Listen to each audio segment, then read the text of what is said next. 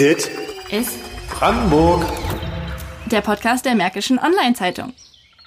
Hallo liebe Brandenburger und Brandenburgerinnen, herzlich willkommen zur Folge 7 von Dit ist Brandenburg. Wir haben heute ein ernstes Thema auf dem Tisch. Ähm, Wir sind wieder zu dritt am Start. Hallo liebe Jackie. Hallo. Hallo Lukas. Hi. Lukas heute mal ohne ärgern, ja? Na klar. Heute haben wir uns lieb, wie sonst immer. Genau, denn heute wollen wir mal fragen, ist das denn wirklich Brandenburg? Man hört es immer wieder, in Brandenburg, da leben doch nur Nazis, die sind doch alle nur rechts und Brandenburg sei eine No-Go-Area für Menschen nicht deutscher Herkunft. Das ist natürlich in diesem Ausmaß völliger Blödsinn, aber es ist, und das muss man leider sagen, ähm, nicht von der Hand zu weisen, dass wir auch hier Probleme mit Rassismus haben. Und deshalb sollen ein paar Betroffene heute bei uns das Wort bekommen und ihre Geschichte erzählen. Dass wir uns mit diesem Klischee auseinandersetzen wollten, stand eigentlich schon lange fest. Doch natürlich bekommt es noch einmal eine ganz andere Bedeutung nach den Entwicklungen der letzten Wochen. Und dass Rassismus in Deutschland und auch in Brandenburg existiert, braucht, glaube ich, niemand in Frage zu stellen. Wir drei sind jedoch alle weiß und haben auch keinen Migrationshintergrund. Und deswegen überlassen wir denjenigen, die persönlich von Rassismus betroffen sind, heute große Teile des Podcasts, in dem sie von ihren Erfahrungen berichten. Mama, warum, warum kniet dieser, dieser Polizist so lange auf dem Mann? Warum möchte der diesen Mann töten? Will man nicht nur jemanden töten, den man hasst? Warum hasst dieser Polizist diesen Menschen? Ich sehe nur eine Sache an diesem Menschen, die anders ist als an dem Polizisten. Der ist schwarz, das ist es doch. Stimmt's, Mama? Und als meine farbige Tochter mich das fragte, da ist mir doch ganz anders geworden. Und das ist eine Erkenntnis, die sie da gewonnen hat, vor der ich sie gerne bewahrt hätte. Sophie Sumburane ist 32, in Potsdam geboren und aufgewachsen, freie Autorin und bei der Partei Die Linke aktiv. Sie erlebt Alltagsrassismus, seit ihr Mann 2008 nach Deutschland kam und sie drei gemeinsame dunkelhäutige Kinder haben. Das ist äh, schon allein daher ein Thema, weil auch meine Töchter immer wieder darauf gestoßen werden, dass sie anders aussehen als andere Kinder. Nicht unbedingt im Kindergarten, aber meine Große in der Schule kommt immer mal wieder und sagt, äh, die Kinder hätten sie beleidigt, weil ihre Haut so aussieht, wie sie aussieht, oder weil ihre Haare so aussehen, wie sie aussehen. Ähm, irgendwelche Menschen auf der Straße fühlen sich bewogen, meinen Töchtern in die Haare fassen zu müssen, weil die so lu- lustig kraus wären. Ähm, meinem Mann werden Schimpfwörter hinterhergerufen auf der Straße. Oder wenn wir spazieren gehen, gemeinsam, dann ist er der sozialschmarotzende Schwarze, der hier sich nur das Visum besorgt hätte. Wenn er nicht dabei ist und ich mit meinen drei farbigen Kindern spazieren gehe, dann ähm, hat sich mein Mann nur das Visum besorgt und ist abgehauen. Also es ist, wie man es macht, macht man es falsch und Rassismus begegnet uns jeden Tag. Deswegen muss ich mit meinen Töchtern drüber reden, aber ich würde es gerne eigentlich nicht. Sophie Sumburane wünscht sich nicht nur, dass die aktuelle Bewegung langfristig anhält, sondern dass internalisierte rassistische Muster uns bewusst werden, dass Nicht-Betroffene den von Rassismus betroffenen Menschen glauben, dass bestimmte Aussagen sie verletzen und beleidigen. Das dürfte unser nächster Gesprächspartner genauso auch unterschreiben. Denn auch er hat Rassismus in Brandenburg erlebt und erlebt ihn nach wie vor. In der Bahn waren so viele Leute, die haben schon geschwiegen. Ne? Gibran Khalil ist 31. Er kam 2013 aus Pakistan nach Deutschland und auch direkt nach Brandenburg. Erst Eisenhüttenstadt, dann Teltow, dann Michendorf, jetzt in Potsdam. Er arbeitet bei einer NGO, die sich gegen Gewalt und Fremdenfeindlichkeit einsetzt und studiert Kindheit und Kinderrechte im Master in Potsdam. Ehrenamtlich ist er bei der Seebrücke aktiv und ist auch der ehrenamtliche Vorstand des Flüchtlingsrates des Landes Brandenburg. Ich war auch in der Bahn, aber ich wollte von der Bahn von Altstelle nach meinem Hause, zu Hause. Dann es gab einen Mensch, der wohnt auch zurzeit auch gegen äh, Umgang zu mir, wo ich wohne.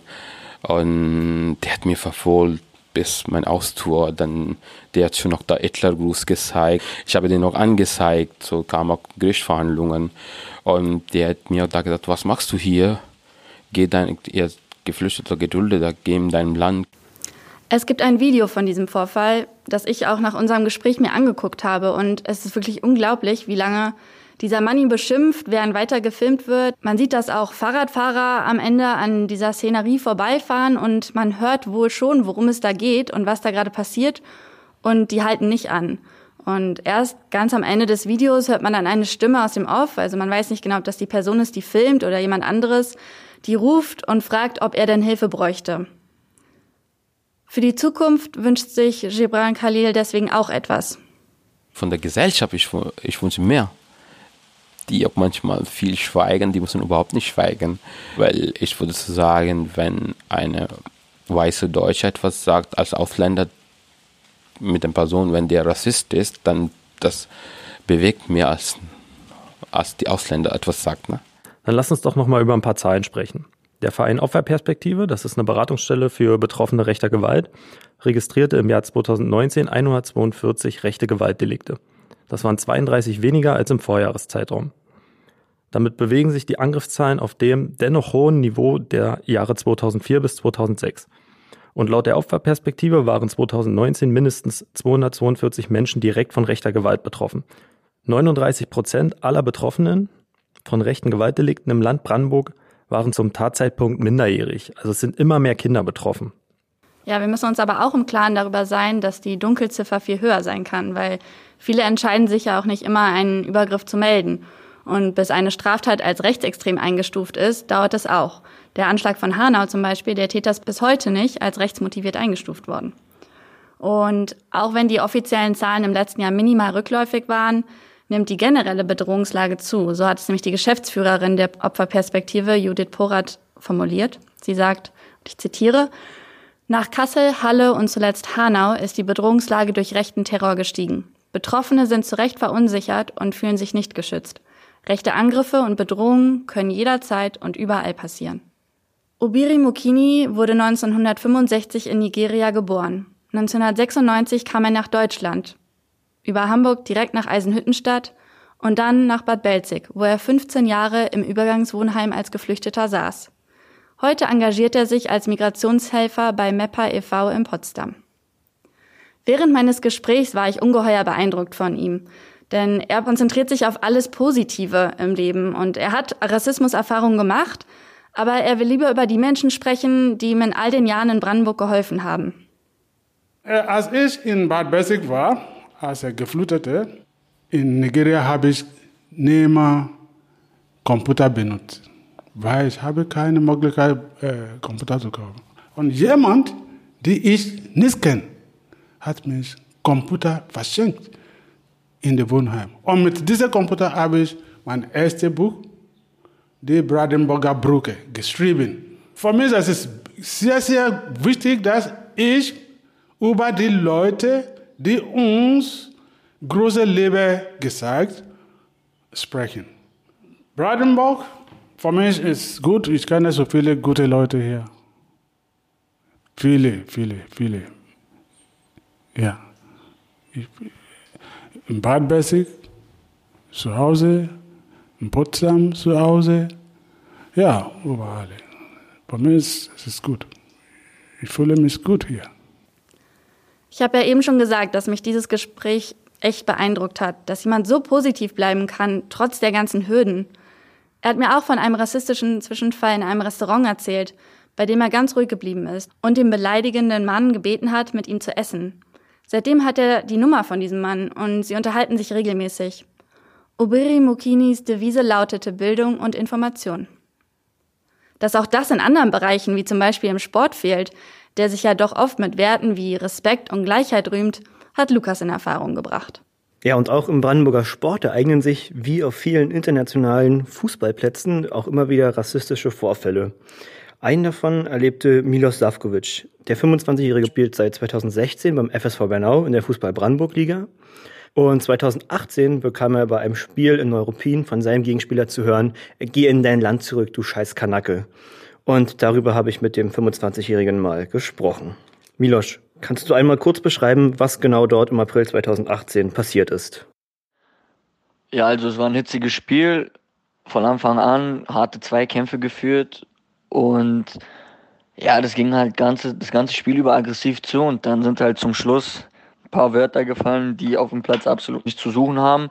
Und ja, und dann ging es halt im Kabinentrakt weiter nach dem Spiel, wo dann noch ein paar rassistische Beleidigungen gefallen sind, wie bereits auf dem Spielfeld.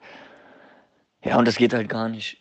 Du hast vorher bereits in Berlin gespielt und bist jetzt seit einiger Zeit in Brandenburg aktiv. Ist es das erste Mal gewesen, dass du so angefeindet wurdest?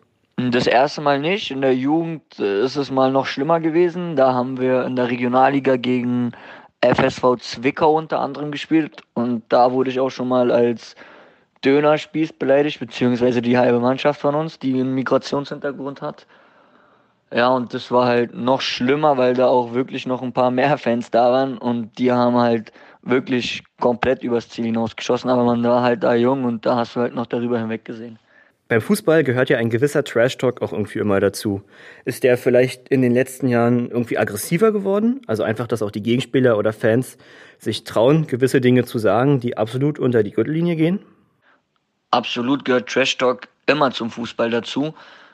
Ähm, aggressiver ist er jetzt nicht geworden, würde ich mal behaupten, sondern das Problem ist halt, dass es äh, häufiger vorfällt, dass Leute häufiger ihre Frustration, ihre Unzufriedenheit rauslassen und einfach Sachen sagen, die komplett unter die Gürtellinie gehen. Wie würdest du dir denn wünschen, dass der Fußball, aber auch die Gesellschaft allgemein mit dem Thema umgeht? Ich würde mir wünschen, dass wenn sowas vorfällt, auch von den Schiris, dass die das mal, wenn die das mal mitbekommen, die sehen ja auch überwiegend einfach mal darüber hinweg und sagen, ach komm, ist okay, dass mal da ein Zeichen gesetzt wird und einfach mal unterbrochen wird oder was auch immer die Fans, wenn es ein Fan war, dass er weggeschickt werden soll, keine Ahnung, hinter die Bande, hinter die Tribüne ein Stadionverbot ausgesprochen wird, auch vom Verein aus, weil sowas wirklich gar nicht geht. Und vor allem würde ich mir auch wünschen, dass der Brandenburgische Fußballverband auch mal härter durchgreift und die Spieler mit längeren Sperrzeiten, mit längeren Spielen, Sperren versetzt, damit die auch mal Zeit haben zu überlegen, was sie da gesagt haben, auch wenn es vielleicht nicht so gemeint worden ist, aber man muss halt erstmal denken, bevor man was sagt.